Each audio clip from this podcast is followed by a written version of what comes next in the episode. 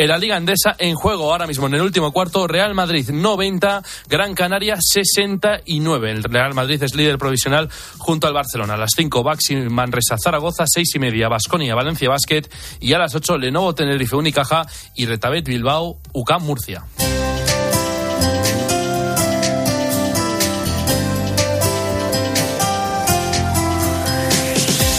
Y hoy en el espejo te contamos un bautismo muy especial. Álvaro Real, ¿qué tal? Buenas tardes. Buenas tardes, Iván. Mira, es una sencilla pero linda historia, porque quizá cuando ocurrió no parecía ser nada especial, pero vista con perspectiva, cambiaría la historia de la Iglesia. Todos, cada uno tenemos nuestra fecha. Nuestro día del bautismo siempre es especial. Comenzamos a ser cristianos.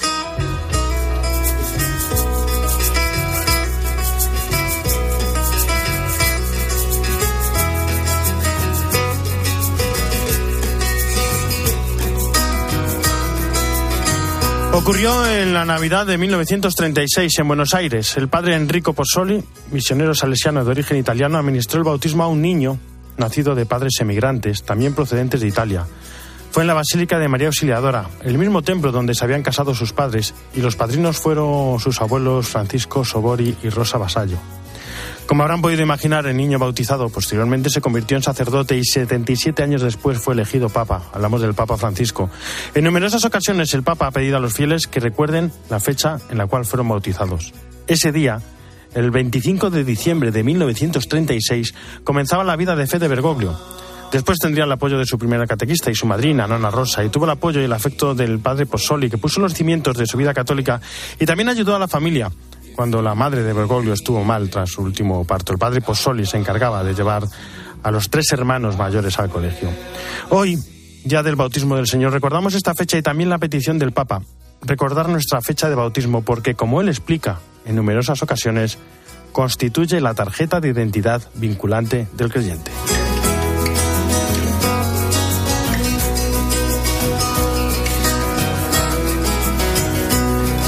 Jesús Luis Aquistán, ¿cómo estás? Muy buenas tardes. ¿Qué tal Álvaro? Buenas tardes. ¿Qué santos tenemos esta semana? Bueno, pues hoy nos vamos a centrar en el día que tenemos en esta jornada. Terminamos oficialmente el ciclo litúrgico de la Navidad con el bautismo del Señor, que es el nexo ya con el tiempo ordinario. Como decimos siempre, quedan esos 40 días hasta la presentación con esa vivencia del Señor manifestado, porque tenemos la primera Epifanía el día 6, la siguiente que es hoy y luego después las bodas de Caná, que es ese poder del divino del Señor. Hasta la presentación, ¿verdad? Eso te iba, a decir, la pregunta de siempre, ¿quitamos el Belén o no? Hasta Bien, vale, o sea, es día ya quitamos el Belén, pero bueno, si alguien quiere desde la devoción mantenerlo como se hacía en tiempos hasta el día 2, pues hombre, digamos que oficiosamente podemos seguir viviendo estas reminiscencias de la Navidad, aunque bueno, el día del bautismo pues ya se va concluyendo.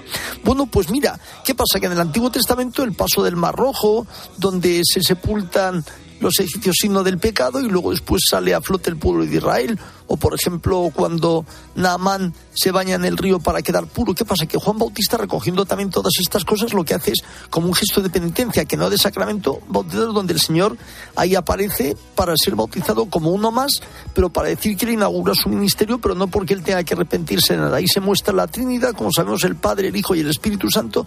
Y hay que decir que esta fiesta empezó en el año 300 que resulta que se vivía, que además hay celebraciones dispares, porque la Iglesia Oriental Ortodoxa la celebra el día, eh, coincidiendo con el día 6, celebra las dos epifanías, tanto la, eh, o sea, la Navidad como el día del bautismo. Y luego después, en otra, también por conferencias episcopales se vive, nosotros lo vivimos siempre con la tradición de los reyes el domingo siguiente, pero en otros sitios una vez el, el, día de Reyes es el domingo siguiente al día 1 y entonces el lunes siguiente a Reyes en otros, lugar, en otros lugares es el día del bautismo del Señor, con lo cual estamos dentro de una celebración, todo dentro de estas reminiscencias de la Navidad. Y cómo no, Padre, Hijo y Espíritu Santo, pues habla en el siglo IV de un gran Santo Padre que es, digamos, el más relevante en estos días, que es el día 13, que es San Hilario de Poitiers, que sobre todo habló del misterio de la Trinidad contra los arrianos. Muchísimas gracias, Jesús Luis. Hasta la semana que viene. ¿Y cómo podemos empezar el año? Pues el 2023 creo que debe comenzar con esperanza. Un año nuevo basado en el amor. Carlos González, Charlie, ¿cómo estás? Buenas tardes. ¿Qué tal Álvaro? Muy buenas tardes.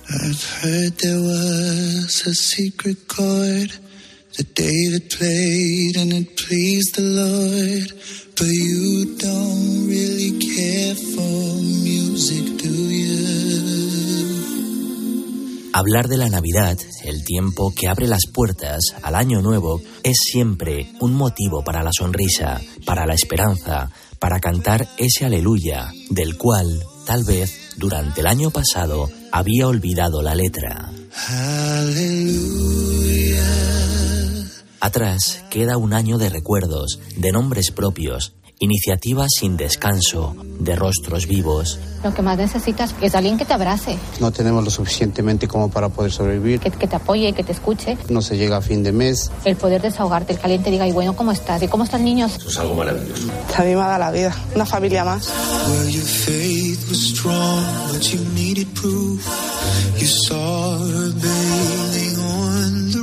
Tantas iniciativas por los que menos tienen, tantas manos que nos enseñan que entregarse por los últimos, que son los primeros, es sin duda alguna el regalo más grande. Esto tan sincero y tan bonito y tan del corazón que es imposible que salga mal. O sea, con gente así se puede cambiar el mundo. Y por delante, un año entero para reverdecer el deseo de cambiar el corazón, de volver a descubrir que donde no alcanza la mano del hombre, llega la misericordia de Dios. Con cariño y haciendo actos buenos para mis amigos y mi familia. Como por ejemplo, un amigo mío se ha roto la pierna y yo le ayudo a subir a, a la clase.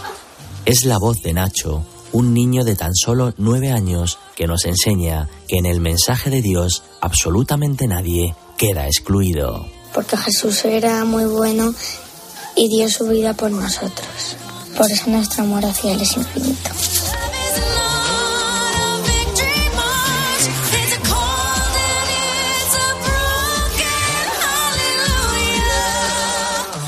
Y también Paula, como el niño de Belén, se hace misericordia para hablar en gestos y profetizar amores.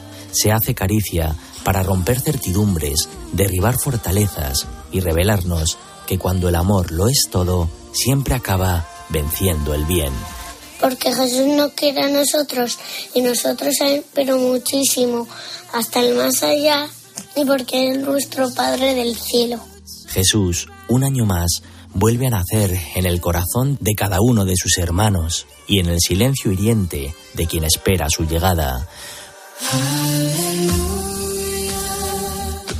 Vuelve para hacerse bienaventuranza en los que el mundo abandona y para enseñarnos que en el murmullo de un humilde pesebre, a pesar de nuestras caídas y en este nuevo año, continúa salvándonos la vida con la ternura de sus manos. Que la sonrisa y la bondad nunca se cansen de latir.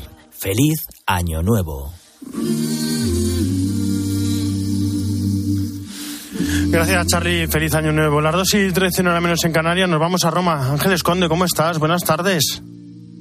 Buenas tardes, Álvaro. Bueno, Papa Francisco presidió esta mañana la misa y el bautismo de 13 niños. ¿Cómo fue la ceremonia? ¿Qué dijo el Papa? Bueno, siempre con ese coro, coro polifónico de, de, llantos infantiles.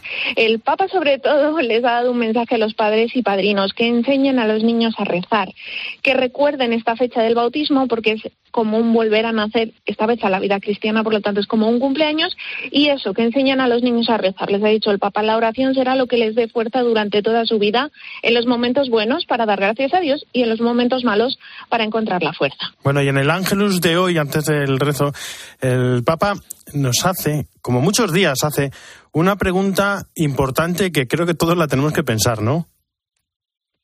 Sí, ha dicho el Papa, yo soy una persona que divide o que comparte. ¿A qué venía esto? Pues eh, reflexionando sobre el bautismo del Señor, ha dicho Francisco que, eh, bueno, este bautismo, el Jesús mezclarse con los pecadores para ser bautizado por Juan, viene a, a revelarnos cómo es la justicia divina, que no es una justicia que castiga, sino que, bueno, es una justicia misericordiosa, una justicia que debemos aprender, pues no dividiendo, sino como Jesús compartiendo estas cargas los unos de los otros. Por eso vamos a escuchar al Papa como nos lo ha dicho él. Vorrei dirlo così, non dividendo, ma condividendo. Quisiera decirlo así, no dividiendo, sino compartiendo. No dividir, sino compartir. Hagamos como Jesús. Compartamos, Llevemos los pesos los unos de los otros. Mirémonos con compasión, ayudémonos mutuamente. Preguntémonos, ¿yo soy una persona que divide o que comparte? Pensemos un poco. ¿Soy discípulo del amor de Jesús o un discípulo del cuchicheo que divide y divide? El cuchicheo es un arma letal que mata el amor, que mata a la sociedad y que mata a la fraternidad. Uccide el amor, uccide la sociedad, uccide la fratellanza. Por eso el Papa nos ha dicho, preguntémonos qué tipo de persona soy, si soy una persona que divide o una persona que comparte, Álvaro. Pues ahí, ahí lo dejamos, cada uno, cada uno que lo vaya a pensar. Y tras el rezo del Ángelus, recuerdo del Papa Francisco por las madres, las madres que sufren en la guerra. Sí, una petición espontánea que, bueno, pues el Papa ha hecho viendo el pesebre, ¿no? Recordando a esas madres de por la mañana que acunan sus hijos a los que iban a ser bautizados. El Papa ha dicho esto, vamos a escucharlo. Le mamme ucraine, le mamme russe. Las madres ucranianas y las madres rusas que han perdido a sus hijos.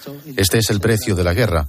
Recemos por las madres que han perdido a sus hijos soldados, tanto ucranianos como rusos. Sean ucraini, sean russe una petición muy sentida del Papa Francisco y te quería hacer un apunte, Álvaro. ¿Te acuerdas esta colecta que ha lanzado eh, la limosnería para las Sí. camisetas térmicas para Ucrania, etcétera?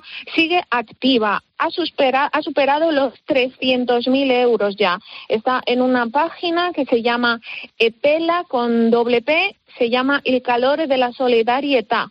Se puede seguir donando para que, bueno, pues el limosnero papal vaya a Ucrania, lleve estas camisetas, eh, bueno, pues para este duro invierno que también el Papa Francisco ha evocado esta mañana que están pasando los ucranianos. Pues muchísimas gracias, Ángeles. Un fuerte abrazo, buen pranzo, arrivederci. Bon pranzo anche a te. Y ya lo anunciábamos ayer, más de 15 catedrales celebraban este fin de semana misas en memoria del Papa Emérito Benedicto XVI, Barcelona, Madrid, Valladolid, San Sebastián, Bilbao, Vitoria, Pamplona, Toledo, Teruel, Jerez, Cádiz, Córdoba, Guadix, Málaga, Huelva, Sevilla y Santiago de Compostela. Monseñor Julián Barrio es el arzobispo de Santiago de Compostela. Hablaba al corazón, sin perder fuerza, su discurso teológico. Le oímos en Santiago hacer un discernimiento sobre los problemas que afectan a la Iglesia y a la sociedad, indicándonos que la fe en Jesucristo da sentido y profundidad a la vida del hombre. Álvaro Real. En Mediodía Cope, El Espejo. Estar informado. Con el dinero no se juega y antes de tomar decisiones necesitas tener la mejor información. Sigue habiendo de vez en cuando algún comercio, sobre todo suele ser pequeño comercio, que te ponen un mínimo para pago con tarjeta. ¿Es legal? La respuesta es que sí. Sí. Te pueden poner un mínimo. Lo que dice la ley es que hay que comunicarlo por escrito en un lugar visible y si puede ser a la entrada del comercio. Y luego establece algo muy interesante de la ley. Los lunes, miércoles y viernes a las 5 encuentras en la tarde de Cope con el profesor Fernando Trías de BES la mejor explicación a tus preocupaciones económicas.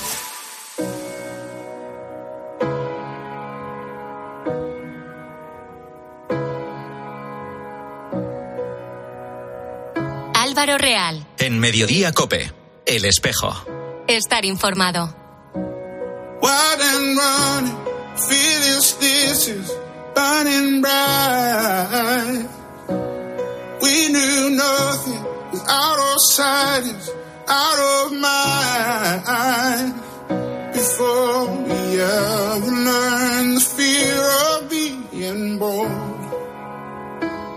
Before Quiero que comencemos el año con un amigo, con Jaime Noguera, que acaba de publicar un libro de poesía, Again, sobre la conversión de la editorial Chedas. Estamos comenzando el año, año nuevo, vida nueva, ¿por qué no? Jaime Noguera, ¿cómo estás? Buenas tardes y feliz año. Muy buenas tardes y feliz año. Bueno, en el libro dices en la contraportada que, que, es fruto de años de meditación acerca de la conversión. Y bueno, ya sabes tú lo que me gusta a mí preguntar por la conversión, por el encuentro personal de cada uno. Así que te toca, Jaime, ¿cómo fue el tuyo? Vamos a ver, eh, hay un misterio en los misterios de luz que incorporó San Juan Pablo II que habla de cómo Jesús comienza su predicación anunciando el reino de Dios e invitando a la conversión. La conversión supone una vuelta, darse cuenta de quién es uno mismo ponerse a los pies de Dios y entender, por lo menos en mi caso, lo que dice el Salmo 138. El Señor, tú me sondías y me conoces, pero hay un momento que dice, no ha llegado a la palabra a mi lengua y ya, Señor, te la sabes toda. Esa es la conversión, aceptarse criatura de Dios y aceptar con humildad que Él te mira con amor. Pero eso llega. Y que Él da el paso antes. ¿Eso llega de la noche a la mañana o hay un proceso? No, hay un proceso. Eh, tú vas notando, o por lo menos en mi caso, notas como alguien va tirando de un hilo a lo largo de los años. Es decir, desde que empiezas como catequista en la parroquia, eh, de repente te enredan y vas como cocinero en los campamentos y te ves cocinando con tu mujer para 120. Y dices, pero ¿cómo hago macarrones para 120? Pues bueno, pues si para cinco en casa pongo tantos, multiplico más o menos. Bueno, a uno la física bachillerato le da para saber que el agua en una perola grande eh, se calienta más, pero poco más. Pero vas notando cómo te van tirando las cosas. Y de repente un día te dicen que te cargues un grupo de confirmación y dices, pero hombre, que lo hagan niños de veintitantos años. Y dices, mira, no, te voy a contar. Tengo dos guardias civiles, un médico que se está doctorando, un ingeniero que es jefe de sistemas de una entidad financiera. Y dice, por favor, echa una mano. dice, ah, por cierto, hay dos que están sin bautizar. Y eso te va haciendo estudiar y te va haciendo revisar las cosas y decir, si hay gente que con la vida resuelta da el paso, ¿qué paso estoy dando yo? Y poco a poco te vas encontrando con que o te conviertes o te conviertes. Sí, está claro. O te dejas hacer por Dios o te dejas hacer por Dios. Sí, mira, mira, hay una, hay una poesía, voy a, voy a tu libro de poesía, Again, sobre la conversión, voy a leerla. Dice, ansia de Dios, dice, la paz que da el sagrario es infinita, ahora entiendo la contemplación. Una mirada intensa te penetra y aún te da las gracias por quedarte y no te pide nada, te da, te mira y te quiere. ¿Que no es físico? ¿Cómo que no es físico? Sientes que la emoción te inunda, lloras, abandonando tu coraza, lloras, argumentando tu esperanza, lloras, acomodándote en su luz e imploras perdón, cobijo y tiempo. Jaime, me encanta esa, esa pregunta. ¿Que no es físico? ¿Cuántas veces has llorado en el sagrario? Muchas. Me estoy emocionando ahora hablando contigo. Con ese poema me emociono porque es que es físico. Vamos a ver, nosotros los cristianos católicos creemos en la presencia física de Jesucristo en las especies eucarísticas. Y cuando estás ante el sagrario, notas que es físico, que es alguien que se te acerca. Lo que ocurre es que le tienes que dedicar tiempo. Tú imagina que, imagínate que tratas al sagrario como un cajero automático. Marcas el pin de tus oraciones pautadas y esperas que ocurra algo. No ocurre nada, claro. Pero si le dedicas tiempo, como si le dedicas tiempo a tu mujer, a tu marido, a tu novia, a tu novio, pues acabas hablando y notas la cercanía claro que es físico el amor que da Dios en el sagrario.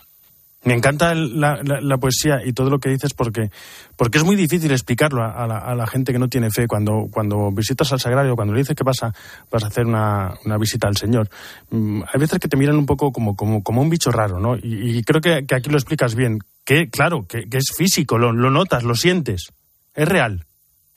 Es que eh, exactamente así es como ocurre. Pero claro, si le dedicas un buen rato. O sea, yo siempre digo lo mismo. Eh, tienes que estar y tienes que dejarte hacer. Lo de aquel campesino al que le preguntó el santo cura de Ars, eh, ¿qué haces? Dice, le miro y me mira. Pues claro, hay que dedicarle tiempo. También, como también a cualquier relación amorosa. Y también relación amorosa, también relación amorosa con la poesía, ¿no? Porque nada más comenzar dices, la poesía es muy suya, acude cuando quiere y donde quiere. También necesita ese tiempo, ¿no? ¿Cómo se han ido creando estos poemas? Vamos a ver, eh, vuelvo al Salmo 138. Eh, la poesía exige mucho tiempo. Eh, yo escribo poesía porque es corta porque sería incapaz de escribir cosas muy largas. Eh, pero luego hay que corregir y corregir y corregir y saber que estas son las palabras que quiere el Señor que ponga cuando hablas de poesía religiosa. Dios conoce tus interioridades, las conoces tú. ¿Tú conoces de verdad tus pensamientos? ¿Tú conoces cómo se envuelve tu ser? Eh, y entonces vas meditando lo que Él ya ha medido para que tome la expresión articulada y vas puliendo. Y de este sustantivo, ¿es el correcto o lo tengo que corregir? Y yo tacho mucho cuando escribo. Y corrijo mucho. Hasta que al final dices, esto es lo que quiero decir. No sé si será lo mejor o lo más brillante, pero esto es lo que quiero decir. Y le titulé Eken porque es una y otra vez como vuelves a reencontrarte contigo si eres capaz de reencontrarte con Dios. También hay que escuchar, muy importante. Yo tengo mi propósito de año nuevo y propósito para la radio, para la vida, para todo, y yo creo que va a ser escuchar más. Y lo pensé al leer tu poesía que dice pausa. Dice, me lo dijo de pasada, detente de una vez, te ha llegado un mensaje. Tú verás lo que haces, me dijo. ¿Sabemos escuchar? Dame algún truco, Jaime, ¿cómo se aprende a escuchar? vamos a ver, perdona que te haya interrumpido dos veces. El editor me dijo que ese era el poema que más le había gustado. Em, ¿Cómo se aprende a escuchar? No teniendo miedo al silencio. No yendo con ideas preconcebidas. ¿A ti no te ha ocurrido que alguien te está hablando y dices, ya, ya, ya, sí, sí, sí, y supones lo que te va a decir en vez de esperar a que termine de hablar? Te iba a decir todos los días con mis hijas. Bueno, pues a mí también. Eh, y exactamente con mis hijas y con mis nietos. Y vas, no, te construyes en el silencio. Y el silencio es lo que permite, lo que da espacio al de enfrente. Entonces, en el silencio es cuando aprendes a escuchar, porque no lo rompas tú, lo rompe él cuando te quiere decir algo. De la manera en que él te lo quiere decir y de la manera en que él sabe llegar a ti que no es necesariamente la manera en que tú quieres que lleguen a ti. Bueno. Eh, esto exige tiempo y entrenamiento. Hay algo que creo que une todos los poemas, la presencia de Dios y que siempre está ahí. El epílogo es precioso, no lo voy a leer entero, pero solo diré una frase que creo que lo resume todo. Dice, no dejes de mirarme. Y qué bello es eso, Jaime, nos darse cuenta de que Dios siempre está, aunque, aunque nosotros no, no miremos, Él siempre nos mira. Vamos a ver, es que Él siempre está ahí. Él te busca primero. Él es el padre del hijo pródigo que salía todas las mañanas a buscarte. Y sale siempre. Eh, yo lo digo en un poema también, te adoro mi Señor, te quiero tanto que viviría siempre de rodillas. ¿Por qué? Porque Él está mirando. Y cuando te encuentras con Él, ¿qué vas a hacer más que inclinarte? No puedes hacer otra cosa dejarle y que él mande. Y lo que nos enseña es a Juan Bautista. Es necesario que yo mengüe para que él crezca. Saber menguar y hacerte pequeñito. Como los grandes santos, por cierto. Ya tengo otro propósito. Hacerme pequeñito. como, como siga así Jaime, no voy a tener año suficiente. Bueno, recordemos pues- el libro para empezar el año, Again, sobre la conversión de la editorial Sedas de nuestro gran amigo Jaime Noguera. Jaime, muchas gracias por estar con nosotros. Y nada, gracias feliz a año. Y gracias por los consejos. Buenas tarde, por favor, y que Dios os bendiga a todos.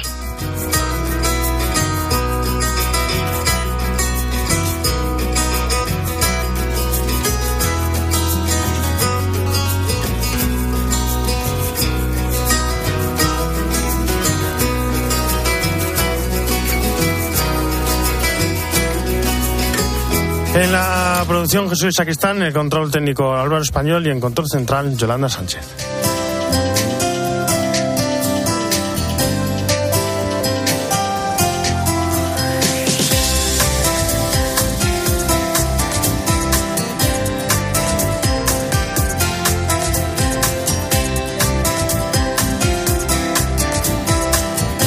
Ya saben que el espejo no termina, sino que gira y ahora nuestro reflejo se abre hacia Mediodía Cope con toda la información nacional e internacional que nos trae Iván Alonso. Y pendientes de China, ¿no? Iván, muy buenas tardes de nuevo. ¿Qué tal? Buenas tardes de nuevo, Álvaro. Sí, es 8 de enero y hay que mirar al gigante asiático porque, como tú decías, hoy China abre sus puertas. Fíjate, más de mil días después, ¿eh? se dice pronto, casi tres años de aislamiento se terminan justo hoy, justo este domingo, así que vamos a analizar la situación en este mediodía COPE.